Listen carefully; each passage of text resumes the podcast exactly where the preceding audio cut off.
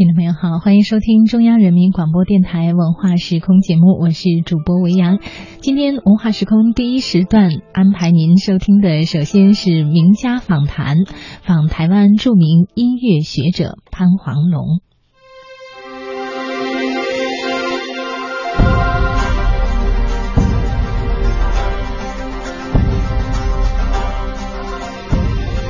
聚会两岸名人，走进文化大家。文化时空，名家访谈。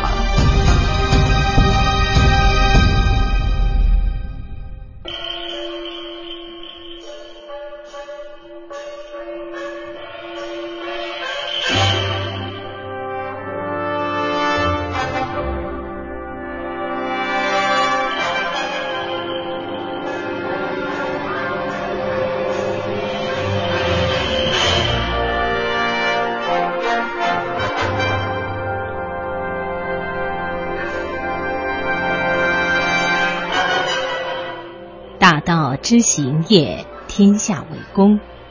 故人不独亲其亲，不独子其子，使老有所终，壮有所用，幼有所长。鳏寡孤独废疾者，皆有所养。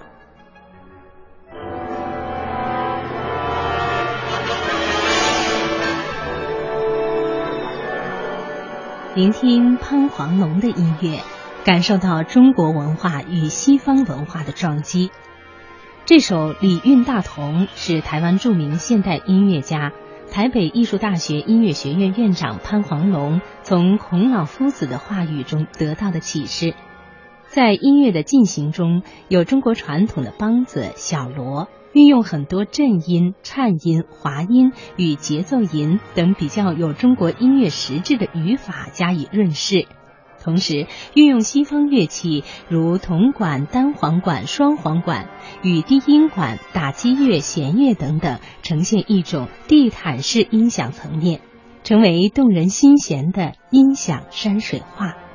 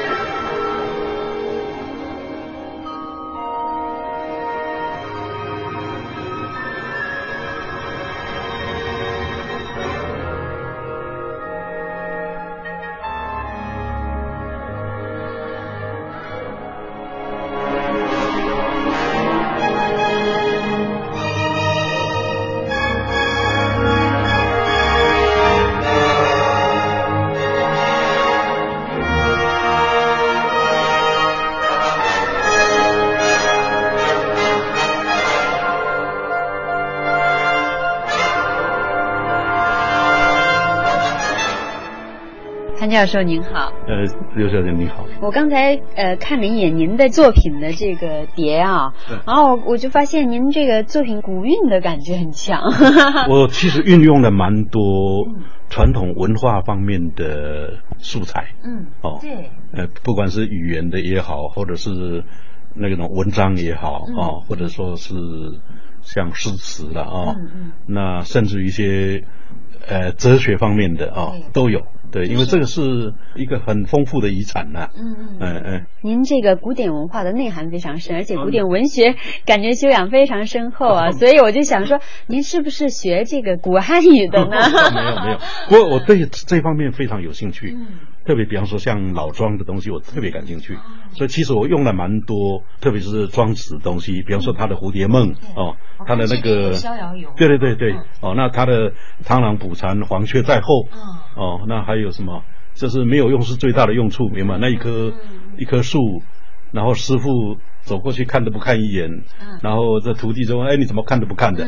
师傅说：“这是一棵没有用的树，就是因为它没有用，所以它能够长得这么中养天年。这样，像这个，这是很典很典型的庄子的哲学了。嗯，这些东西我都蛮感兴趣的。呃，所以常常有意无意之间呢，就会用到我的音乐里面来。那当然要用到音乐里面来，可能要先稍微动点脑筋研究研究，很多曲子都跟中国的文学有点关系。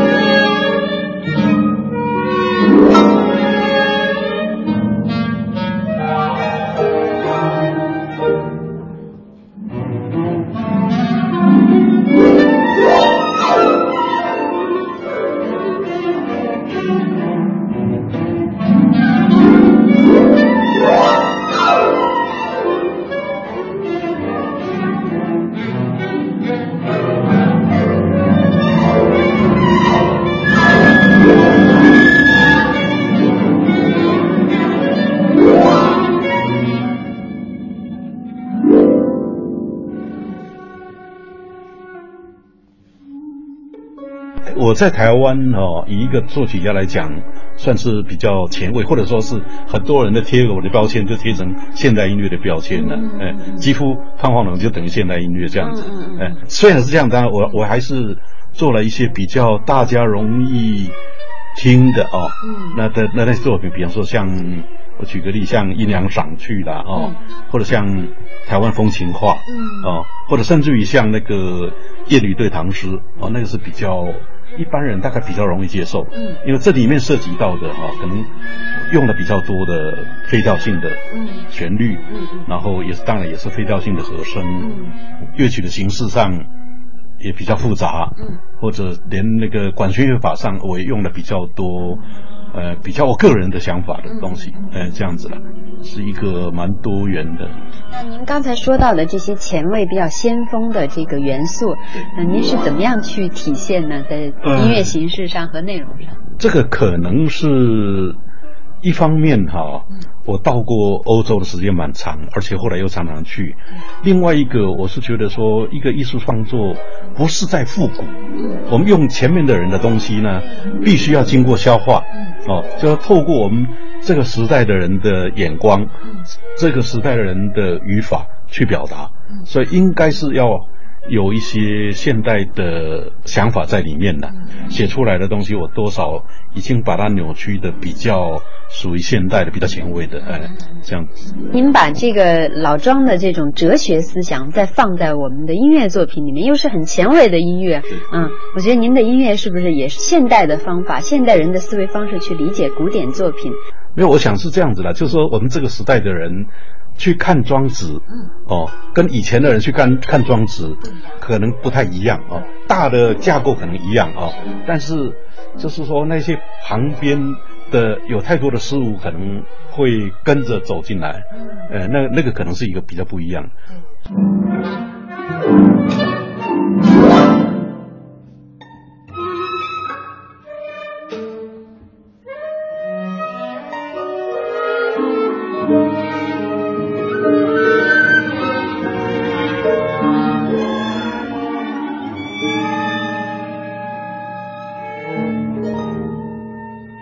才您听到的是本台记者刘聪玲采访台北艺术大学音乐学院院长潘黄龙先生的谈话录音。潘教授说：“有些人写东方音乐，有些人写西方音乐。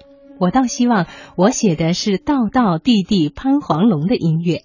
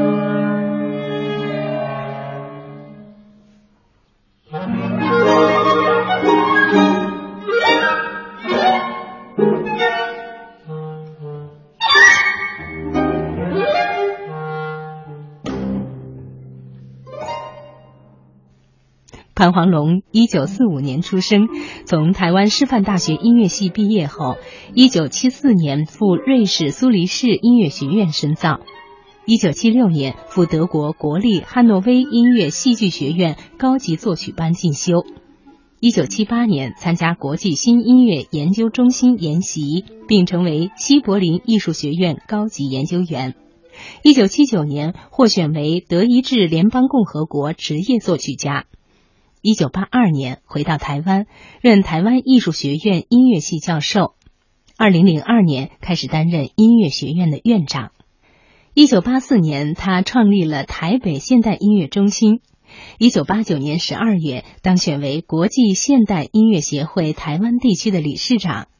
一九九一年到一九九八年间，应联合国教科文组织邀请，代表台湾地区出席国际作曲家评审委员会，负责推荐台湾地区的现代音乐作品。一九九七年到二零零一年，担任奥地利国际莫扎特作曲大赛的评审。潘黄龙两次获得台湾文艺奖，多次在柏林爱乐厅发表他的作品，并获得德国尤根庞德作曲奖。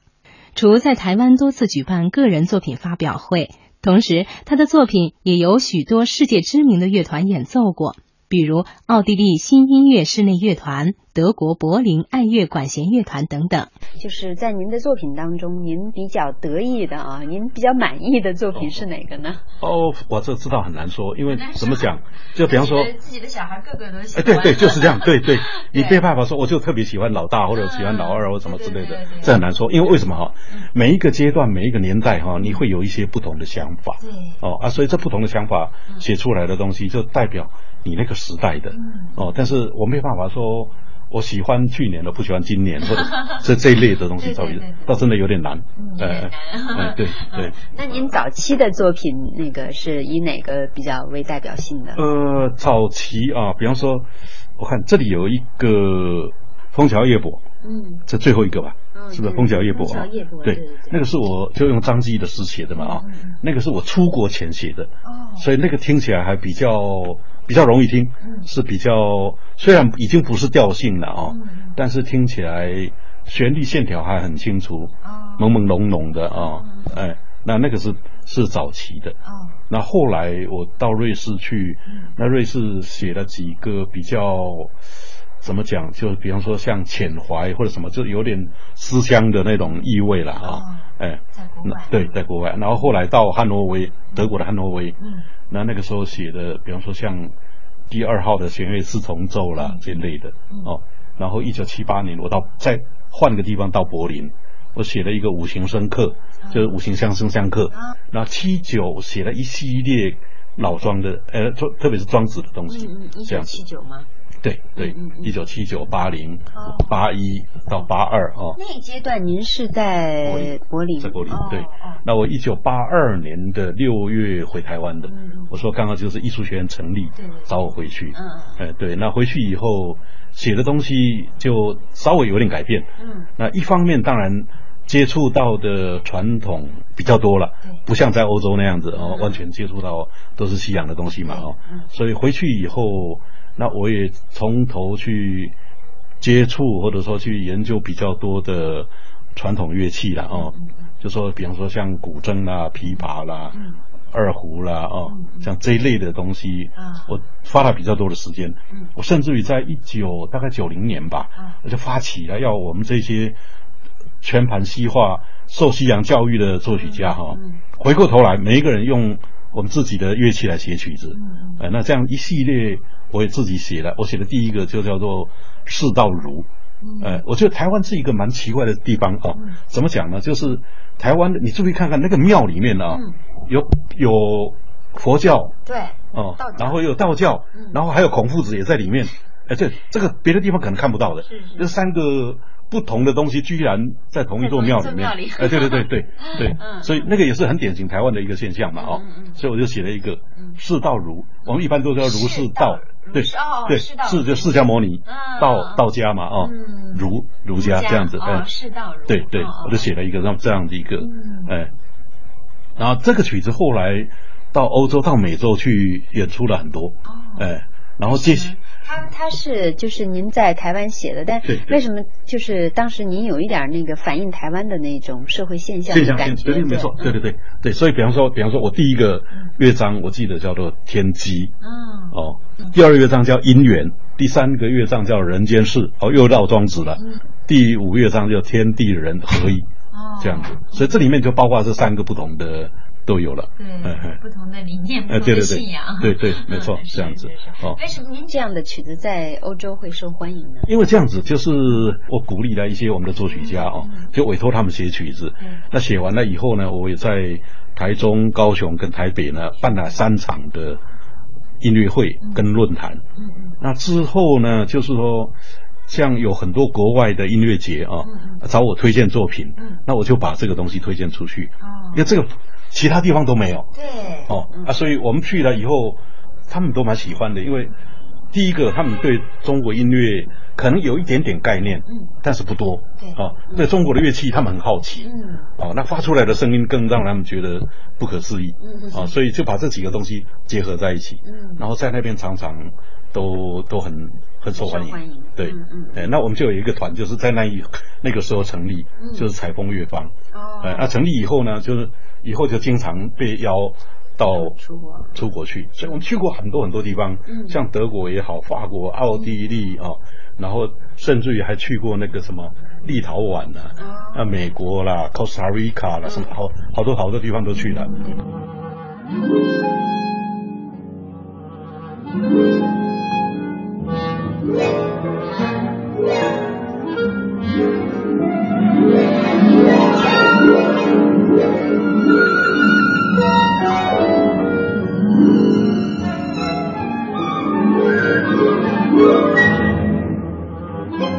潘黄龙创作的作品有大型管弦乐曲、室内乐曲数十首，代表作有《台湾风情画》《五行生刻》《礼乐大同》《迷宫逍遥游》《物境情境意境》《东南西北》等等。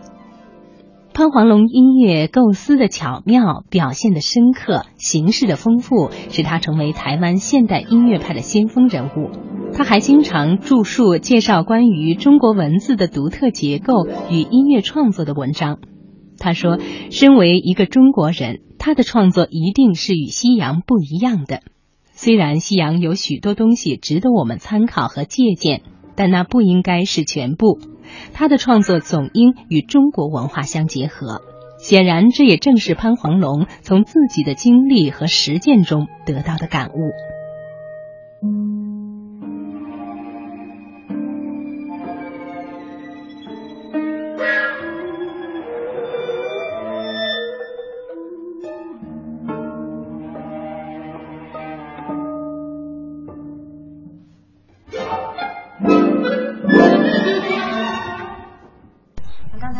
就是说，在那个回台湾以后，写作了那样一些作品哈。后来是不是还有更多的那个作品？对，对对对。比方说，这个一个系列哈，就是说用中国乐器写的曲子哦。比方说，对，这就一个系列。比方说，我刚刚讲的四道如，对不对？然后后来我又用了那个苍林，就是物境、情境、意境哦，这个又写了一个曲子哦。然后又又陆陆续续写了好几个了，嗯嗯，就是用传统乐器。不过这个传统乐器哦，我写了一段时间以后呢，我又有别的想法加进来了。我尝试的把中国的乐器跟西洋的乐器组合在一起，对，结合在一起。那比方说，二零零四年完成的，嗯，啊，那个我们是在柏林演出，在柏林的爱乐厅演出，那个是是由台湾的采风乐坊跟维也纳的。音响论坛的室内乐团，两个团结合在一起，嗯，要两种不同文化的背景的乐器结合在一起，嗯，那我就想了一个，哎，我找了那个庄子的蝴蝶梦，嗯，哎，那庄子的蝴蝶梦呢，我用中文的歌词跟德文翻译的歌词两个，啊，所以把我太太拉进来了，他唱，所以就说有时候唱中文，有时候唱德文，但是乐器是中国乐器跟西洋乐器这样组合在一起。哎，这样啊，蛮蛮有意思的。嗯，那那一年刚好是柏林艺术节的三月节啊，就是现代音乐节的最后一场。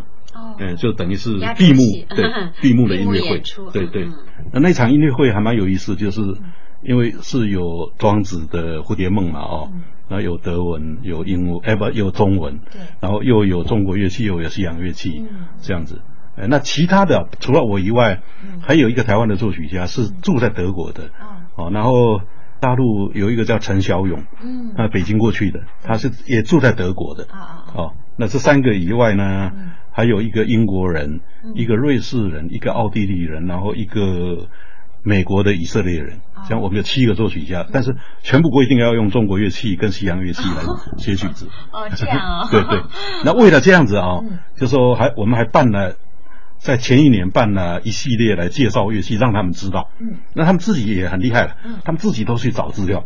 嗯，嗯，就中国乐器到底它的性能怎么样，它演奏方式怎么样啊？他们自己也下了功夫功夫。是，哎，所以那场音乐会很有意思。但是可以想象。对 对。那么零四年之后，您还有更多的新作吗？嗯。零四年之后啊，我在二零零五零六年。嗯。我写了另外一个东西，嗯，这个刚好我们那个交响乐团啊，台湾的交响乐团委托我写一个曲子，是他们因为二十周年的团庆，嗯嗯，那我就想说，我也写一个跟台湾的文化有点关系的啊，嗯嗯，那他给我的乐团是四管的编制，换句话说，差不多一百个人的乐团，很大的乐团的，嗯嗯，哦，那我就想说，我要加一个台湾的乐团进来，就台湾的北管的乐团，啊，台湾的北管乐团其实是。比较像什么呢？就是有点像鼓吹的，哦，就是说唢呐有四支，然后再加上其他的打击乐，像这样子的，是那种我们叫做北管。那台湾哦，就是我们所谓的传统音乐啊，从大陆这边传过去的啊，大概分成两个系统，一个就是这个北管，北管的有戏曲或者是有这种鼓吹的啊，比较热闹的。那另外一个一个就是比较文雅的，就是南管或者。在大陆叫南音，哎，就这两个系统。哦。那我那次是用了北管的系统。哦哦。哎，那北管的系统呢，我只是在第五乐章才加进来。嗯。那前面的四个乐章有一点在为这个北管做准备。啊。这样子写一个曲子，差不多四十五分钟，很长。他们下去就当。就当半场了，就后半场就直演我的曲子这样子。嗯嗯，是，我觉得台湾的这个音乐家，包括就其他门类的艺术家哈，在这个结合西方文化和东方文化这个方面做了很多的工作，我觉得做了很多努力啊。对对对对对，这个可能跟这个海岛的特色有关系的，也就是说有很多资讯不同，然后一个普遍的现象是我们这一些作曲家哈。你注意看看，几乎都是留学国外的，嗯，哎，然后这些留学国外的，有人到德国去，有人到法国去，有人到意大利去，那比较年轻的几乎都到美国去，哦，那最早期的当然都到日本去了，哦，那这些人就是把外面的东西都带回来了，对，然后这反而这些人回来以后啊，他们更觉得那个传统非常重要，嗯，哎，所以这些人回来以后呢，就他们自己去。去到民间去采集，啊，然后多多发掘了不少的东西，嗯，然后就用在他的音乐创作里面，是。这样。所以也就是说，把很前卫的东西跟很传统的东西呢，想办法结合在结合在一块，对。对，嗯，对对，就是说在台湾好像有很多这种做法，嗯嗯，哎，因为为什么哈？因为我们不可能完全用传传统的东西，对，我不可能说。甚至于给人家感觉，他根本是在抄袭啊，抄袭传统的人家的东西，对不对？以前的我们的祖先的东西，哦，然后我们也不可能完全用人家西洋的东西，那个毕竟不是我们的东西。哎，对啊，所以在这两个，就说一个契合点。对对对，没错，对对。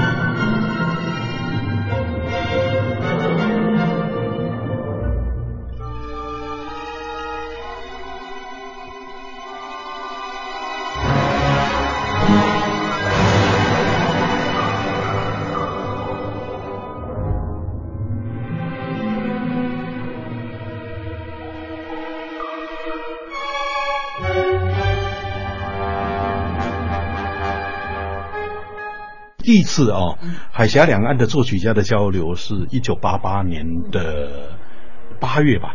那那个时候，周文忠啊，美国的一个中国作曲家嘛哦，他办了一一个叫做海峡两岸作曲家的研讨会。哦，那就是从大陆去了十个作曲家，台湾去了十个作曲家。那很有趣的一个现象啊，在那边哎，我觉得奇有点奇怪啊，就是说大陆的作曲家呢。不是很老的就很年轻的，哎对，对中间有断代，对中间刚好有一个断层，对，那这个断层的是什么呢？就是说差不多是四十岁左右这个断层，嗯，然后台湾出去的大部分都是四十几岁，刚好这个，对，刚好加在一起就 整个都有这样子，哎，呃，这蛮有趣的一个一个现象，哎，那那一次是第一，可以说第一次了啊，那后来大家变成好朋友嘛，哦，因为以前是。是几乎没有可能接触到，哎，甚至于是被禁止的，嗯，哦，那自从那一次以后，就是我们接触的就多了。哎，八七年开放了探亲，所以接触的就越来越多了。嗯，其实我有很多大陆的好朋友，或者说我非常佩服的啊，比方说像上海的那个朱建儿，嗯，哦，那我蛮佩服的一个人，哦，那北京当然也有好几个，像罗中龙，我我蛮佩服的一个作曲家，那，但还有还有好几个，哎。这几个都，我觉得都蛮厉害的。那但还有比较年轻的了哦。那像比较年轻的，就像，比方说那一次也都在那里。陈怡啦，周龙啦，谭盾啦，这几个人都也都在那里。嗯。谭盾的音乐也是比较先锋的哈。您觉得，就说他的，您对他怎么评价呢？我我觉得是一个蛮精彩的。他，我觉得他有一个很聪明的脑袋在那里哦。湖南人。对对对，没错。然后他也会。把很湖南很传统的东西跟很前卫的东西，对对对，尝试的结合在一起。嗯，那您觉得就是说这一类的，就是音乐家，大陆的和台湾的这个两个不同的，您觉得有什么特色，有什么区别吗？一些比较多特色啊，我觉得大陆的作曲家有一个优势哈，就是说他们有很多那些少数民族的那些素材，或者是那些音乐，那那个在台湾几乎看不到。哎，我觉得那个是他们的优势了。那后来您第一次到大陆来跟大陆的音乐界人交流是什么时候？那个我现在已经不太记得哈，大概要到了差不多一九九零年吧。哦，哎，差不多一九九零。九零年也还是挺早的。哎，还算是比较早。对对对，九零年吧，好像是。但是前面几次都在都在上海。哦。然后后来大概九六年去，大概是第一次去北京。啊。因为那个时候有人在北京。后来我才知道，那个是一个台商，嗯，他在那边办了一个喜马拉雅杯国际中国风格钢琴创作比赛，很长很长的一个名字，哎，啊，那找我去当评审，哦，哎哎，那我就接触到了哦，这些新的。新的的这些作曲家还是还是蛮厉害的，哎，那是大概是一九九六年吧，那九七年，呃，北京。特别是中国音乐学院有一些教授，以张维良为首，啊，他们成立了一个华夏室内乐团，就传统乐器的室内乐团，那演了我的曲子，那是二月吧，那后来我们又整个到巴黎去演出，哎，嗯，那个是您参与他们那个整个团的这个活动，还是说只是把演绎您的作品？呃，其实只是演我的作品，因为他们。刚成立啊，在北京演了一场，然后后来呢，就说被邀请到巴黎去，那也因为也也演我演了我的曲子，那，所以我就跟他们一起过去，对，然后去那边，它是一个等于一个音乐节了，哎，这样子。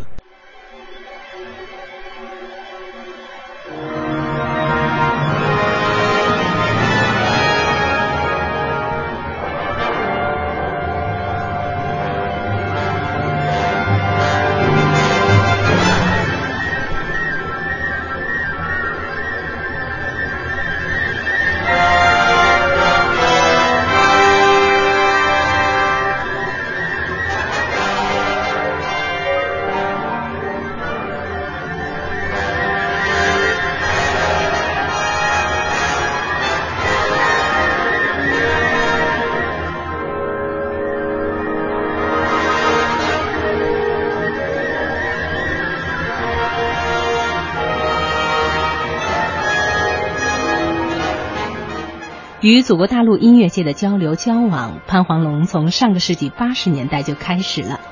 对于海峡两岸音乐人的合作与交流，潘黄龙有着自己的理解与期许。在这个两岸交流方面，您觉得您还可以会接下来会做一些什么样的工作呢？呃，其实可以做的事情是很多了哦。其实大陆有蛮多很好的作曲家，那像这些交流，我们其实也蛮多。嗯嗯。呃，比方说我在台湾办一个什么作曲比赛，我就比方说我就邀请他们来当评审。嗯，有邀请大陆的去过。对对对，去过好几个。哦。对，像这个也是一个。您举办的这个比赛，嗯，比如说。对，比方说像。早期哈不一定我办的哈，比方说像我们有一些乐团办的或者什么之类的哦，呃，周龙呐、陈怡这些人都去过，对，像这一类的东西是很容易哦。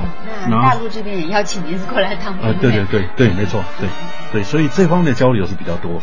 以前在上海演的比较多，哦，包括上海交响乐团也演过，那北京就是那一次，就是跟那个华夏室内乐团，哎对。那我想，那所以这机会越来越多，所以那个距离就慢慢的越来越觉得近。嗯嗯，所以我想以后会会会有更多的机会的。嗯。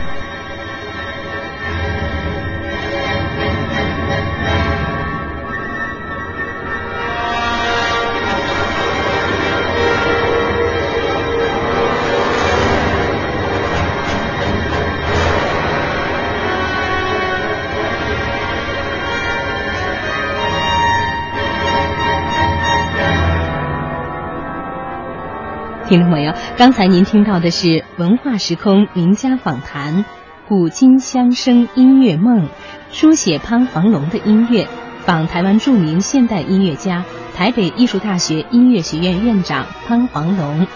感谢您的收听。